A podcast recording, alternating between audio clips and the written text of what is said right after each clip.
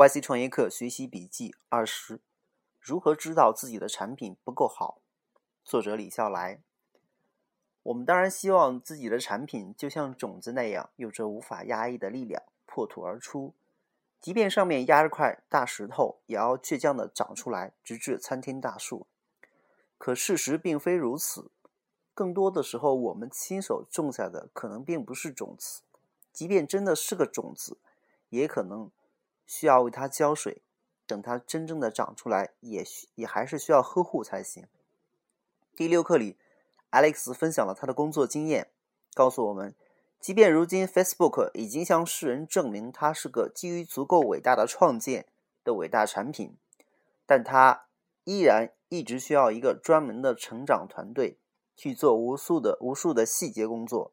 成长从来都不是全自动运行、全自然发生的。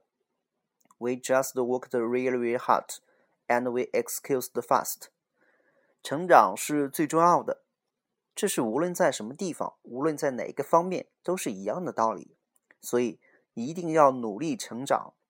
而对创业公司来说，成长是唯一的存活途径。小公司、小团队更是如此。第四节课里，Adora Chen 酸酸的说：“我们不是大公司，没有什么 growth team。”所以一切都要靠我们自己去做。是啊，公司越小越需要成长。Alex 顺便鄙视了很多的成长技巧 （growth hacking skills），说最重要的指标只有一个：留存率 （retention）。留存率很重要，但归根结底还是得现有的好产品才谈得上留存率。事实上，好产品也不一定自动就有很高的留存率。否则，Facebook 也不需要专门建个部门来关注这个事情。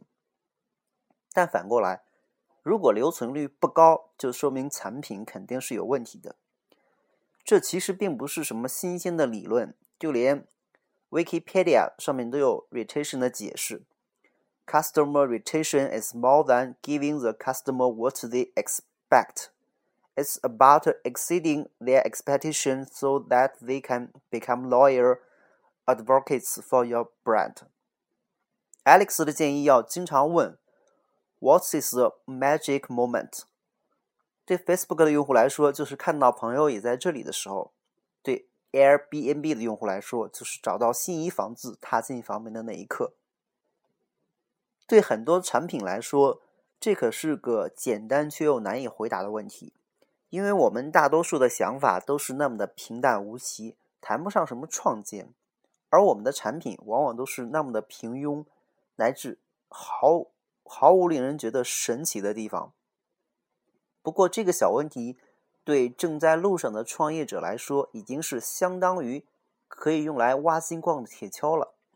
虽然自己的产品还不够伟大，但起码可以通过这个问题得知自己的产品还不够好，也可以通过不断的思考、追问这个问题，把自己的产品。逐步变得更加精彩，尽管只是也许。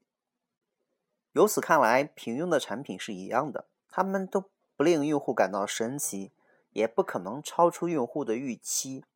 而如果以下两个特征出现了的话，那说明产品有问题：一、留存率低；第二，成长缓慢。反过来，这两个指标也是，也应该是投资人最关注的。我们常常看到一些其貌不扬的产品被投资人重视，可能就是败絮其外的情况下，真的金玉其中，留存率高，增长迅猛，乃至于数据图表中经常看到陡峭的上扬。